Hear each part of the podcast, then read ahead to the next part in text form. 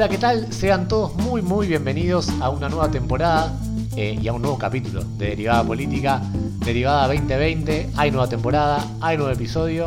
Eh, nos pueden seguir en las redes sociales, arroba Derivada Política, en Instagram, en arroba Derivada P, en Twitter. Enfrente mío, sin presencia femenina en este caso, por diferentes vacaciones y compromisos eh, familiares y de placer, me acompaña mi querido pana, compañero Ignacio Pablo. Placer de saludarles y estamos para analizar algo muy interesante que está ocurriendo en estos días, ¿no? Sí. Y no estamos hablando precisamente algo de, de la, de la arena física ni, local ni política. Sí ha tenido muchas repercusiones. Estamos hablando de un producto audio- audiovisual. Y, y estamos acá para analizar eh, el producto eh, documental que ha publicado Netflix el 1 de enero de 2020. Nisman, la presidenta, eh, el espía, ¿y cómo es? El fiscal, la presidenta Ahí de está. la espía, me parece que es así, ¿eh? Sí, pero pero bueno, de- en fin, el documental de Alberto Natalio Nisman que ha publicado Netflix este año eh, y que ha dado más que, más que revuelos y ha, y ha obligado también un poco a revisar la, no solamente la causa AMIA, sino la causa de Nisman contra Cristina que la procesó. Eh, bueno, una serie de, de- de interrogantes y factores que me parece que es necesario no solamente rever eh, nosotros como comunicadores, digamos, hacer un- una especie como de, de- de chequeo de mitos y verdades que relata el documental, que coincidimos que nos gustó mucho, igual en general. sí que, que te iba a preguntar tu opinión. A mí la verdad que me pareció un gran, un gran producto documental. Sobre todo porque, a ver, es la. Un, poco la, la- ley del documental es, retratar por la voz de otros lo que vos tratás de decir. Y me parece que no hay ninguna. Ningún, en ningún momento, digamos, uno puede llegar a decirle al documental, ah, bueno, él está con una mirada, digamos, de- determinada.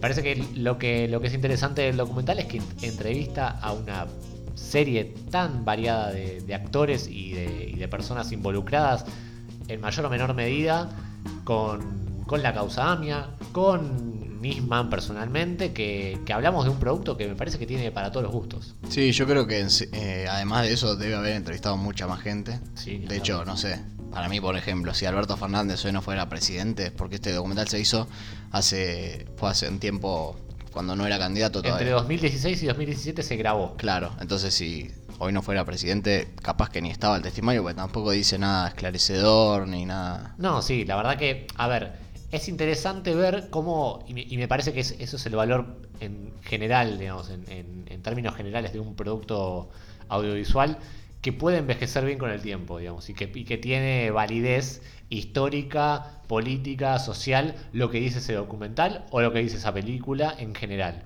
Eh, y yo creo que hablamos de uno de esos casos, un documental que creo que va a ser visto dentro de 10, 20 años y obviamente, digamos, va, va a haber pasado agua abajo del puente, pero creo que va a tener la misma validez eh, histórica y política que, eh, que un producto hecho hace, no sé, dos días.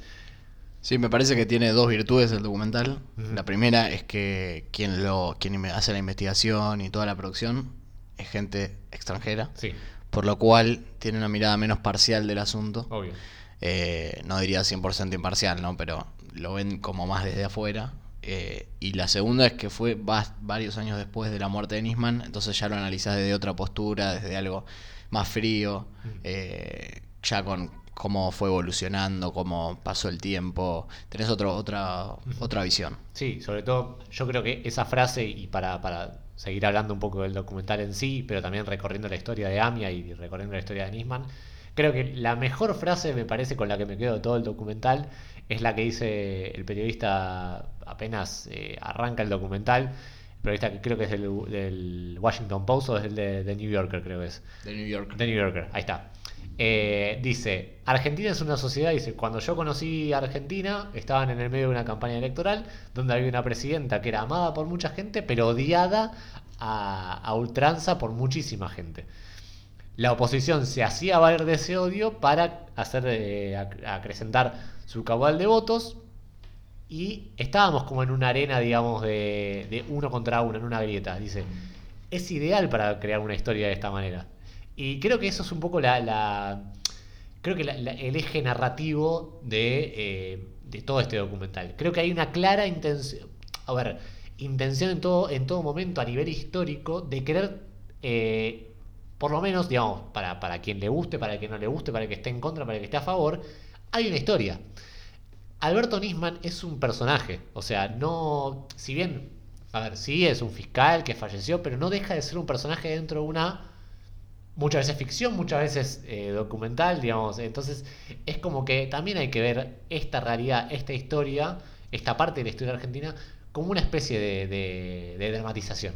Sí, yo creo que hay algo muy valioso en el documental, o por lo menos con lo que yo me quedo, que es como eh, no importa tanto el hecho, sino lo que se construye a partir de un hecho, ¿no? Y en este caso se ve muy claro, eh, porque vos en el documental tenés muchas fuentes distintas que te dicen, no, se suicidó porque tal, tal, tal y tal cosa, y otro te dice no. Eh, la verdad que lo mataron y fue así, lo agarraron del brazo, el tiro entró por tal lado. O sea, cada uno ve lo que quiere ver, al fin y al cabo. No, no, no importan tanto los hechos, sino las interpretaciones que se hacen de los hechos. Eh, y bueno, sobre todo en un año electoral, yo creo que tuvo mucha influencia eso. Eh, en el documental eso no está analizado de todas formas. Pero me parece bien, de hecho, por ejemplo. Sí, pero además es una mirada en retrospectiva, entonces ya es más complicado también. Y no, no sé, tampoco se puede atacar todos los frentes, ¿no? Exactamente. Creo que, y para, cerrar esta idea, eh, está bueno, digamos, sin irme demasiado por las ramas, hay una idea de Hitchcock muy buena. Eh, cualquiera que por ahí vio una serie de entrevistas que dio Hitchcock, que si no me equivoco es la NBC dice, el montaje y el cine está hecho para eso. Dice, está hecho para, eh, para que si yo corto la escena en determinado momento y coloco, no sé, un viejo mirando, eh, da un muy buen ejemplo, mirando una planta y sonríe, bueno, es un viejo alegre y que ve una planta y se, y se sonríe.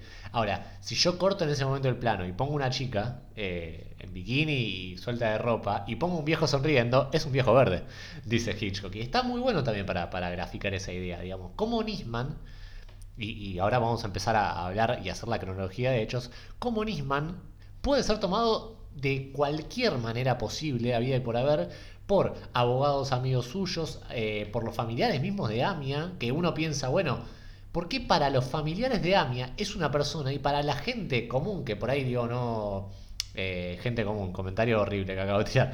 Pero digo, eh, la gente de a pie y ciudadanos que solamente ven medios de comunicación, Nisman es un héroe y para gente familiar que tuvo eh, justamente familiares muertos en la causa AMIA, Nisman es otra persona.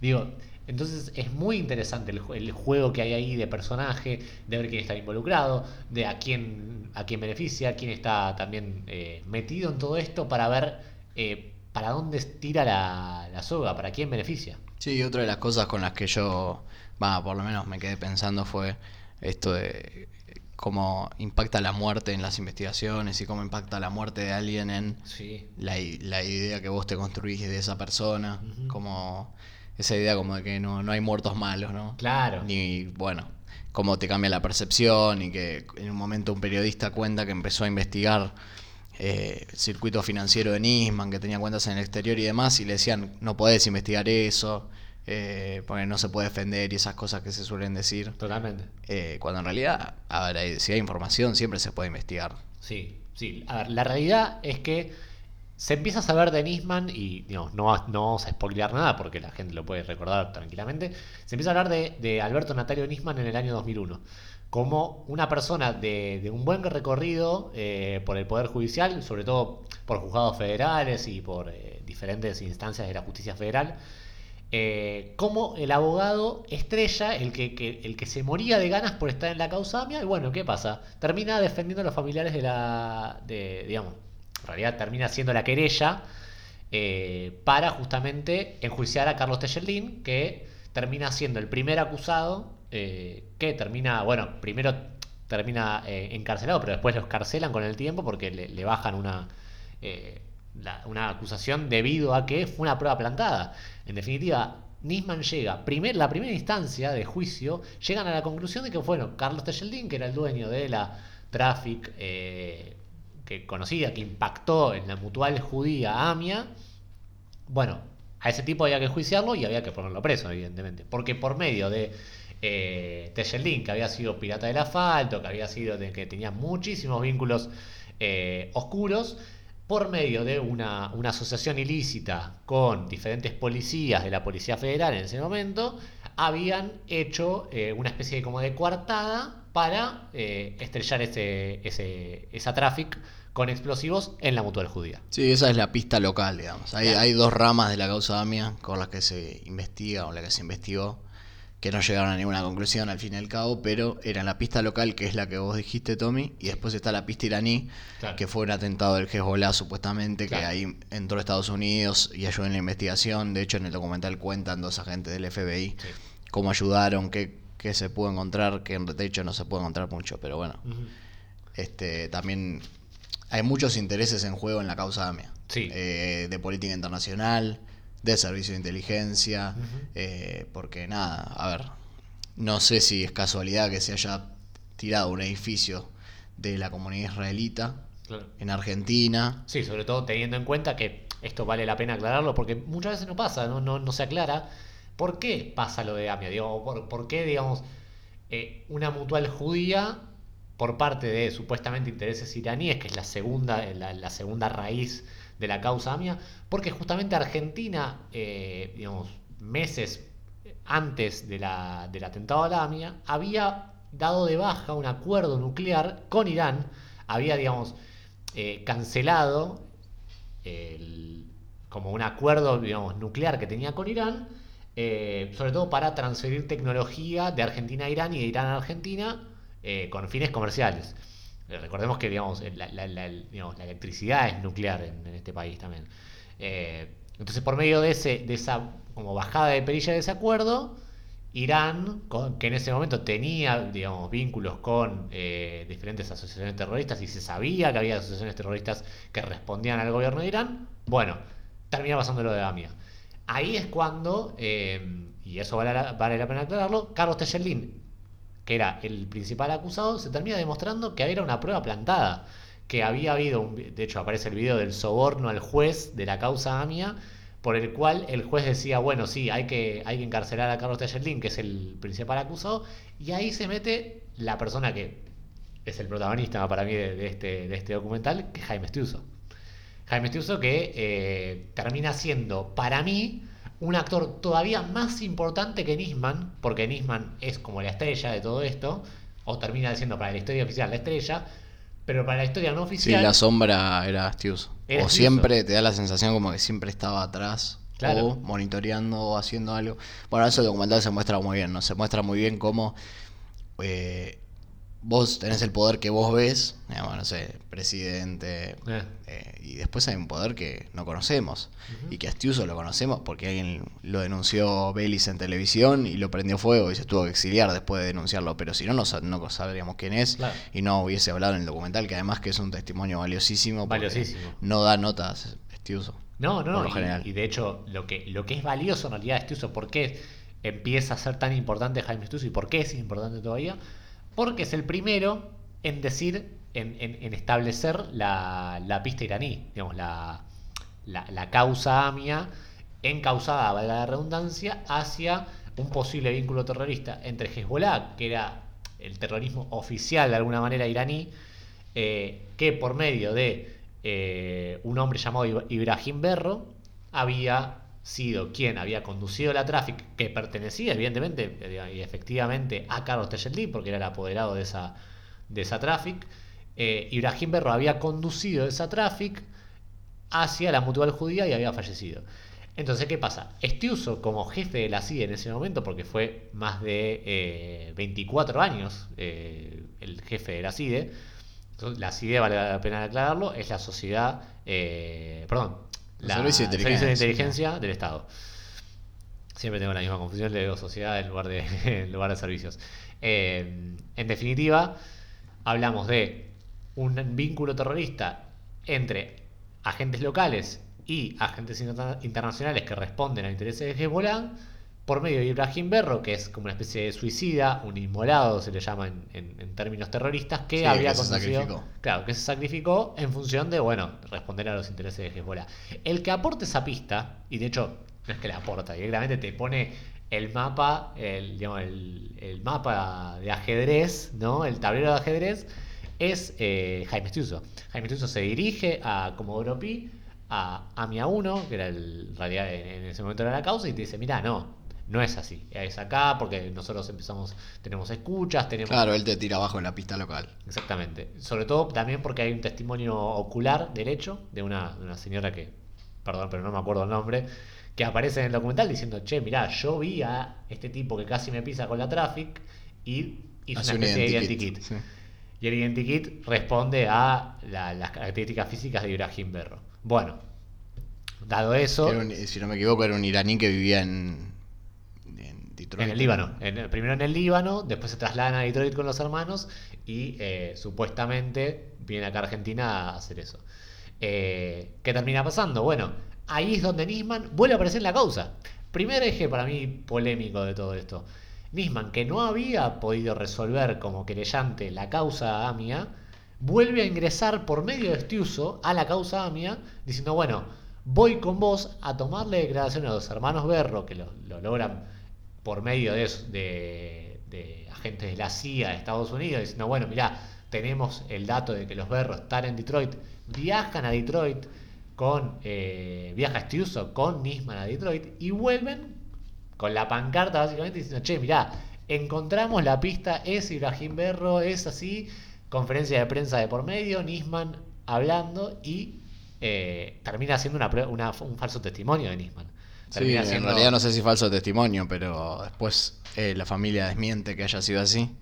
Eh, algo que parecía confirmado y dato de color que no dijimos es que a Nisman Néstor Kirchner le da toda la confianza para que trabaje con Estiuso para lograr eh, resolver eh, la causa AMIA. Exactamente. En 2003, ¿no? Sí, sí, sí, un poquito más. Y esto eh, es en 2015. eh, Claro, 2005. 2005. 2005, de 2015, de 2005 hasta 2015 sigue, eh, digamos, defendiendo a los, a los familiares de las víctimas de AMIA en la causa AMIA. Eh, bueno, sí, el problema de todo esto es que ya tenemos dos pruebas falsas, o en, en teoría, digamos, dos hipótesis falsas de, eh, de esta matriz terrorista o de este atentado, que responden a los mismos nombres, a Alberto Nisman y a Jaime Stiuso. Entonces, eh, ¿qué termina pasando después de todo esto? Nisman un poco termina desdibujado porque no, no, es una, no es una persona ni mucho menos pública, pero sigue trabajando en función de seguir esclareciendo el caso.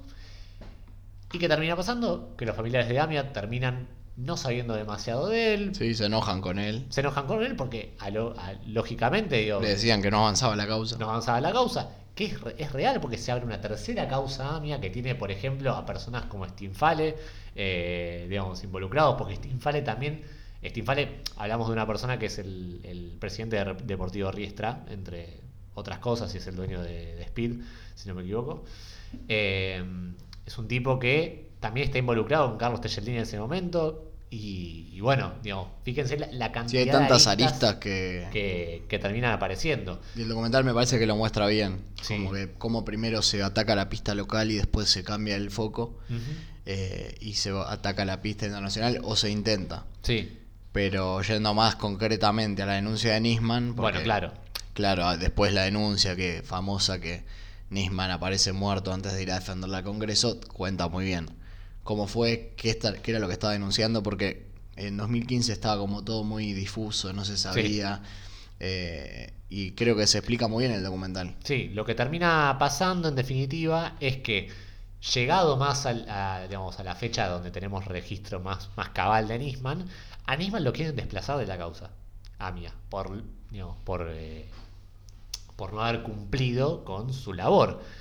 Entonces, ¿qué sucede ahí en paralelo? Que, que es medio que le sale, digamos, el, no el tiro por la culata, sino todo lo contrario, le termina favoreciendo a Nisman, que Argentina firma un memorándum con Irán, un memorándum de entendimiento con Irán, por el cual el, en ese momento canciller Héctor Timerman termina yendo a Irán para decir, bueno, mira, nos ponemos de acuerdo con Irán para poder esclarecer eh, el caso AMIA, pero ¿cuál es el- el- la puerta por la que entra Nisman? Irán tenía mucho interés en que se levantaran las alertas rojas de diferentes personas en Interpol. Sí, las alertas rojas son básicamente que una persona vaya a viajar y le salte, che, vos tenés que ir a Argentina a declarar por tal causa, no podés viajar. Exactamente, exactamente. Entonces, Eso era la denuncia en realidad, que se habían levantado las alertas rojas y que Argentina estaba intentando, firmando esto, Sí.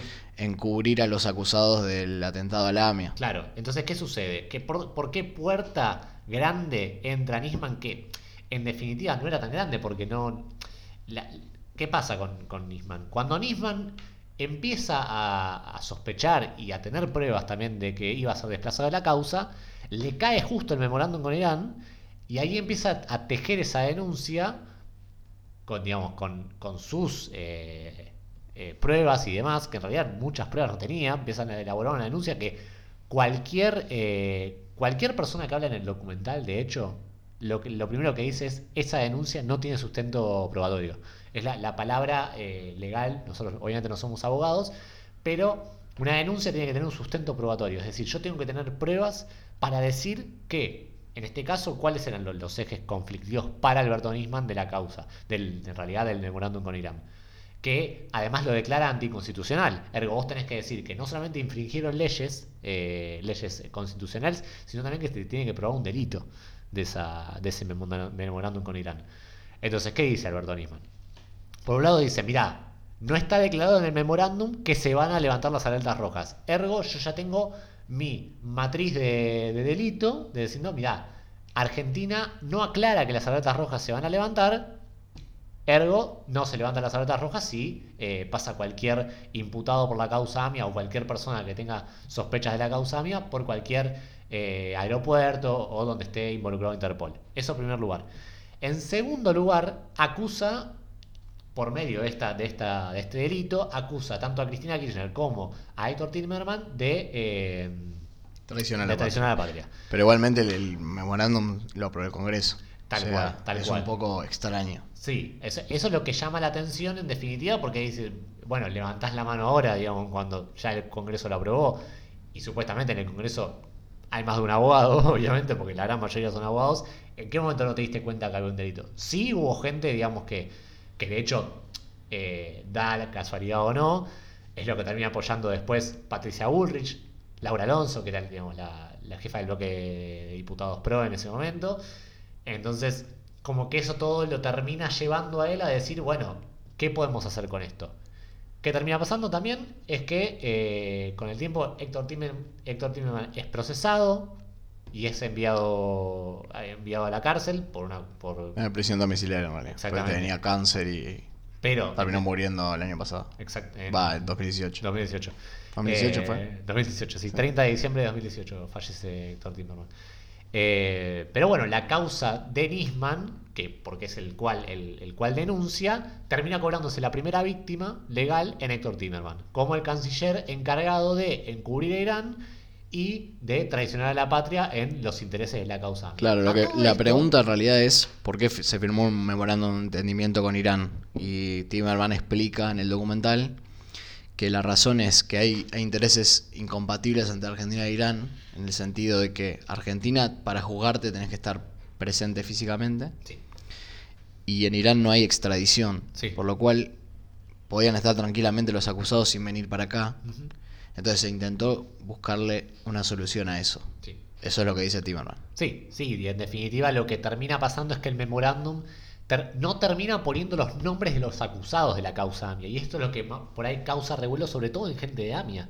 Porque la gente de AMIA dice, si me vas a firmar un memorándum, ¿por qué no me pones los acusados? Digo, si vos sos el Estado, tenés de la mano eh, a los servicios de inteligencia y todos más o menos sabemos por dónde va la cosa, ¿por qué no me pones la gente acusada? Y es ahí también donde empieza como a, eh, a, a servir como, como clave o como ventaja para, sobre todo, volviendo a la, frase del principio del documental, estaba tan caldeado en un momento la, situación con el kirchnerismo que nos sirve bárbaro, dice, nos viene, perfecto esta idea de, eh, de pegarle por donde se le pueda al kirchnerismo. Y un poco termina pasando eso, termina siendo una causa inventada, o sea, medio porque Nisman eh, trata de no salir de la causa AMIA, que no sea destituido, crea esta denuncia, vuelve a aparecer en la arena legal y eh, en enero de 2015, el día antes de ir al Congreso a aprobar esta denuncia, porque ¿qué termina pasando? Eh, Héctor Timerman y Cristina Kirchner, sobre todo Héctor Timerman, le dice, bueno, perfecto, vos me querés probar que el memorándum es ilegal eh, y, e implica un delito, venía a aprobarlo al Congreso. Y es ahí donde en el documental muestra que Nisman dice, por favor, que no haya prensa, le dice a Bullrich, que también está, estaba a cargo de una, de una, eh, de un área del Congreso, le dice, no, bueno, no, obviamente sin prensa, sin prensa, y no, Timerman, que tiene contacto obviamente con la gente que preside el Congreso, dice, no, vas a venir y van a venir toda la prensa posible, te vamos a poner en cadena nacional, y, y Nisman, esa noche, previo a ir al Congreso a la mañana, aparece muerto. Y es acá donde me parece que es, eh, es la frutilla del postre, porque termina dando en donde todo el mundo quería, por lo menos para aprovecharse de algo de Nisman. Y, y lo que muy bien hablábamos fuera de aire, me parece que Nisman termina siendo un títere de mucha gente, de servicio de inteligencia, del PRO, del propio kirchnerismo muchas veces para, para bombardearlo, pero en definitiva es una persona que por donde lo agarres, el tipo te iba a responder. Sí, yo creo que la muerte, bueno, si bien obviamente fue utilizada políticamente, por eso destacábamos que ahora viéndolo en retrospectiva, que ya pasó, se puede hacer mejor análisis. Me parece que terminó por aglutinar ciertas ideas en contra del kirchnerismo y las agrupó de tal forma, no sé si te, digo que le hizo crecer la base electoral a la oposición, pero más o menos. O sea, estaba la idea que el kirchnerismo era autoritario, que... Eso terminó reforzando eso y aglutinando otras ideas también, como mirá de lo que es capaz el gobierno, eh, incluso de matar a un fiscal que los había denunciado. Claro, en definitiva, pero en ningún momento esa, denuncia tuvo, digamos, eh, el sustento probatorio.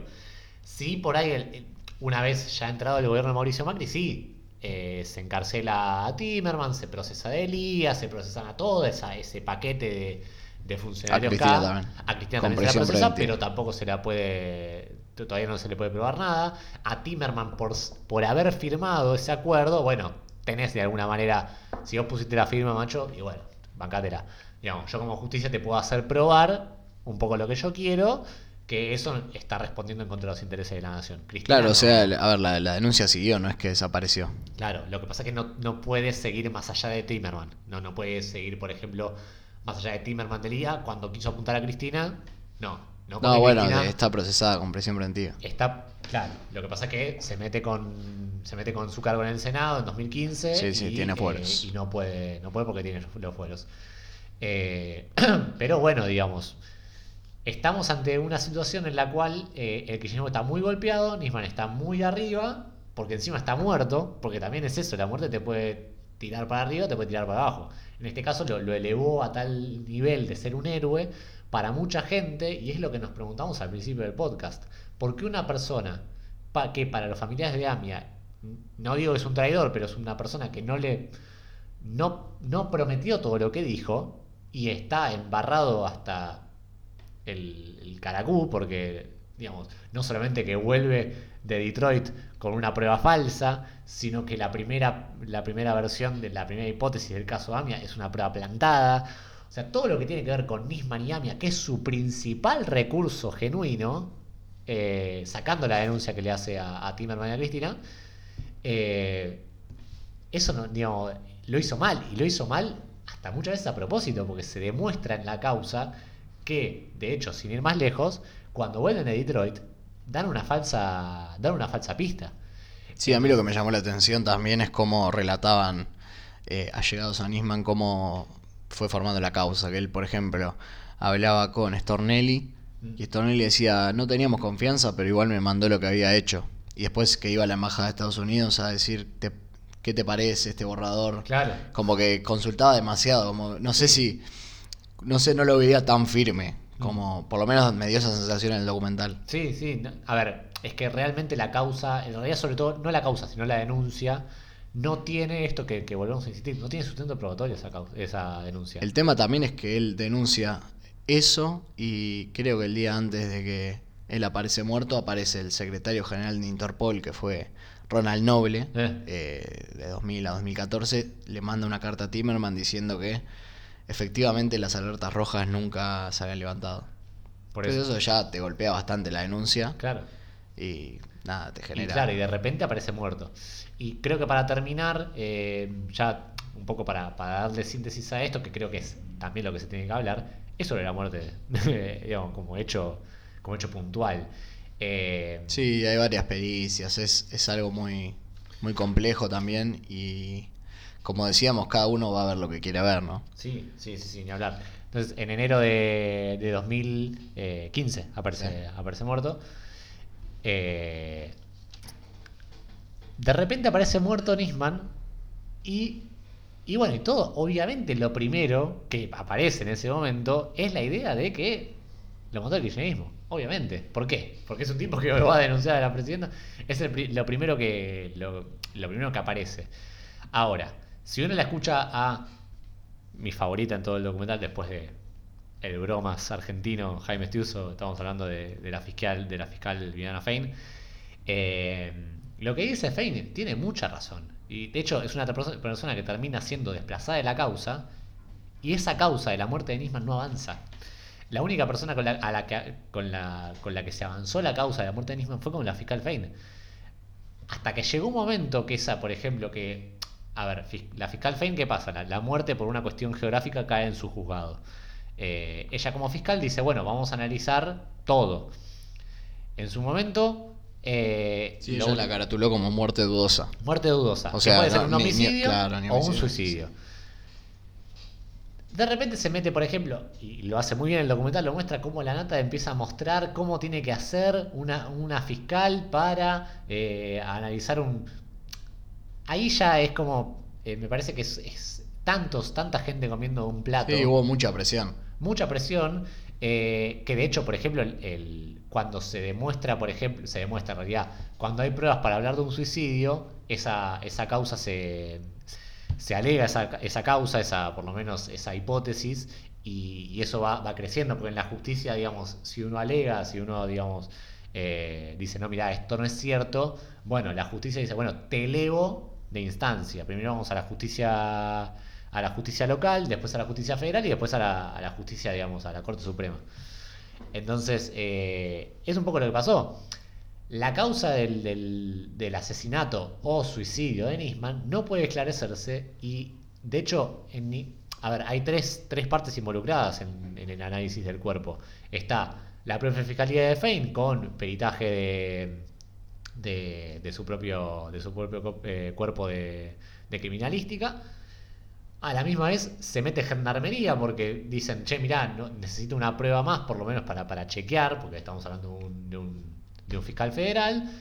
Sí, pero eso ya es eh, después, Claro. en 2016. Claro, ya cuando Hay, la causa también hay, avanza. hay que decir que cambió el viento político, que nada, o sea, contradice a lo, lo que había dicho la pericia de los, los forenses que fueron cuando llegaron al departamento. Claro, cuando llegan al departamento, la, la policía forense lo que termina diciendo es, acá hay un arma, hay un arma homicida, la tiene Nisman y puede demostrar de alguna manera, o sea, a base a lo que tiene, que eh, él se disparó, se habría disparado. Es decir, ese arma habría salido de las manos de Nisman, pero bueno, uno puede decir, bueno, te pueden inducir a un suicidio, te pueden meter a vos, te pueden agarrar la mano, pero bueno, no encuentran muestras de ADN eh, por fuera de las del propio fiscal. Sí, lo que había generado dudas es que no tenía pólvora en la mano que... Claro, y es ahí donde el abogado de la familia de, Arroyo Salgado, es decir, de las hijas de Arroyo Salgado, que es la ex mujer de, de- del fiscal Nisman,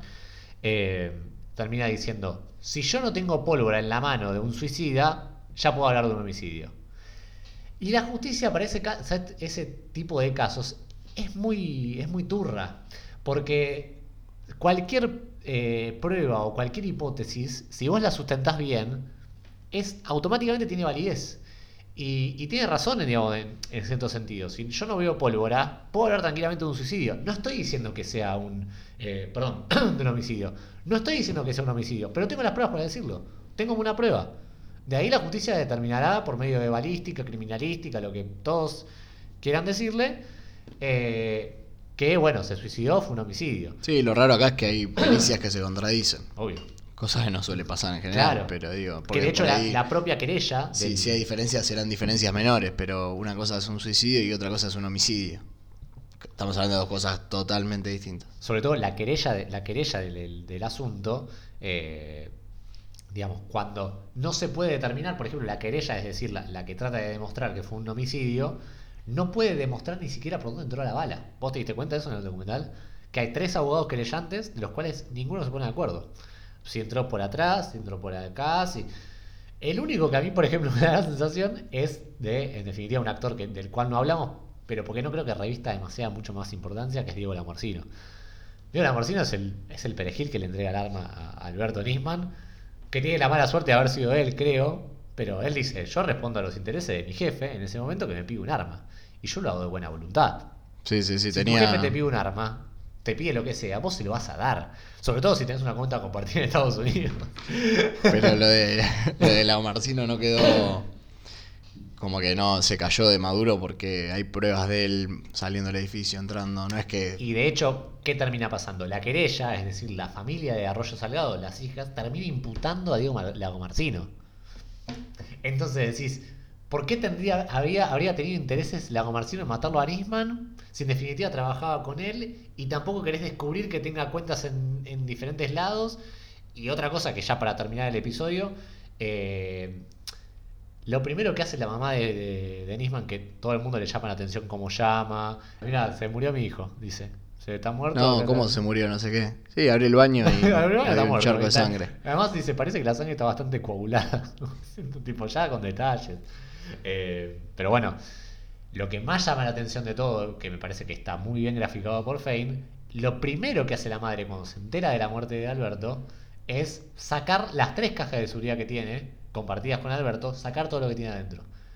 Vos no le puedes decir a la- ahora a la madre de Nisman, che, mostrame lo que tiene en las cajas. No, porque es privado. Ahora sí, Y además anda a chequearlo. ¿no? Claro, no, y además, si ponele que Fein hubiese actuado rápido, hubiese sabido de ese movimiento, ahí sí la puedes agarrar, digamos, decir, che, mirá, te embargo las cajas y te las, te las, te las mando a investigar. Lo que termina pasando es que, como, como todo este episodio, cada vez que uno avanza sobre la vida de Nisman, termina encontrando más cosas más oscuras. Ni hablar de los... eh, de los Y de sobre los la causa con- AMIA hay muchos intereses contrapuestos y que no tenemos ni idea, la verdad. Sí.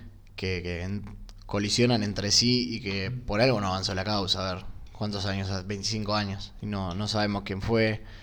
Está todo como muy congelado Sí. y para mí hay muchas cosas que no se saben ni se van a saber tampoco, ¿no? No, por eso. O sea, lo que, lo que en definitiva termina de, de esclarecer no solamente el documental, que me parece que, eh, que lo deja muy en claro, es que la causa AMIA es, creo que es el- la, la- la punta del iceberg de un montón de cosas, eh, digamos, no solamente en materia de Estado, sino también en materia de justicia. Es decir, no solo la muerte de Nisman es a ver, es dudosa, pero por los vínculos que tenía él, no por el hecho en sí de que se haya matado o lo hayan matado, que en definitiva, eh, si no encontramos ningún coso de ADN, ninguna muestra de ADN ajena a Nisman, bueno, macho, ¿qué más querés demostrar? Que si el tipo se... Y, y muestras sobran de que se podría haber suicidado Nisman. Borra los 400 mensajes que tiene en el celular. Eh, nada, a ver, también la Gomarcino cuenta que cuando le va a dar el arma, el tipo se agacha y te toma la cabeza como diciendo, "Ven, ¿qué, qué está pasando? Está, digamos, le pide a Bullrich por favor sin prensa en, a la hora de ir al Congreso. Habla de una especie de debilidad del hombre en ese momento de que, como dice Fein, la, la mente humana es impredecible. O sea, yo puedo, si yo hablo de un homicidio, tengo que hablar con pruebas de, de que hay ADN de otra persona en ese, en ese momento. Pero si hablamos, digamos, de un homicidio, me tenés que traer pruebas. Yo también sí puedo sostener la, la- la tesis de un suicidio, pero no, no es tan fácil. Sí, sí, también es que el hecho de que la denuncia de Nisman también fue aprovechada, por ejemplo, en, en cuanto a política internacional de Estados Unidos para tirarle a Irán y también para justificar un poco cómo la injerencia de Irán en América Latina, que es algo que no tiene que pasar, etcétera, etcétera. Por lo cual, hay tantas cosas que no sabemos ni vamos a saber que te da para pensar cómo, cómo funciona un Estado, ¿no? Que hay un montón de cosas que vos son invisibles y nunca las, las ves ni las vas a ver. Estiuso. Estiuso, pero como Estiuso debe haber un millón. ¿eh? Entonces, eh, para cerrar, me parece la idea es que primero que vean el documental porque es muy esclarecedor en un montón de cosas. Y lo que está bueno es que cada uno puede sacar su propia conclusión, que eso es lo bueno también que tiene, tiene el cine bien hecho. No es un cine hollywoodense que te dice, che, mirá, la verdad está acá. Eh, sino que es algo como diciendo, vos, vos sacá tu propia conclusión. Y está muy bien tratado porque muestra la parte homicida, digamos, la por lo menos la, la- la causa por la cual se avanza hacia un homicidio y también te muestra la causa de que podría ser un suicidio tranquilamente. Y también va para el lado, te explica más la causa AMIA. Sí, está muy bueno está muy bueno. También te cuenta qué pasó después de la muerte de Nisman, que también sabe una causa por el tema del circuito financiero de Nisman, que tenía cuentas en el exterior, que no estaban Claramente. declaradas, que no se sabe. Sí, y que de hecho cuando se quiere investigar sobre la, sobre la, la cuenta que tiene Nisman en Estados Unidos, Estados Unidos la investiga esa, esa cuenta y dice, mirá, no podés justificar lo que tenés acá porque te puedo acusar de soborno. Creo que tenía algo de 400 mil dólares, si no me equivoco. Tiene como muchas cosas muy turbias, Nisman ya de por sí, para sospechar de él, y encima se mete su muerte, que es muy aprovechada políticamente por, una, por alguna gente, y es difícil defenderte contra un muerto. Claro, y bueno, también lo que está bueno como te muestra cómo confluyen todos esos intereses contrapuestos, ¿no? Por ejemplo, que eh, Cristina quiere reformar la Secretaría de Inteligencia y te muestran la reacción de Stiuso y qué Sí. pasó con Stiuso y cómo reacciona y cómo se sospecha que él eh, se mete Eh. y él arma la causa esta de Nisman para tirársela al gobierno. Sí. Y nada, cómo van interactuando en, en todos esos conflictos, la causa AMIA, la pista iraní, la pista local, está muy bueno. Está muy bueno. Bueno, véanlo. Pero bueno, sin más, nos despedimos hasta la próxima. Así que espérennos. Síganos en arroba derivada política en Instagram, en arroba derivada P en Twitter. Y nos vemos la próxima. Gracias, Nachito. Hasta la próxima.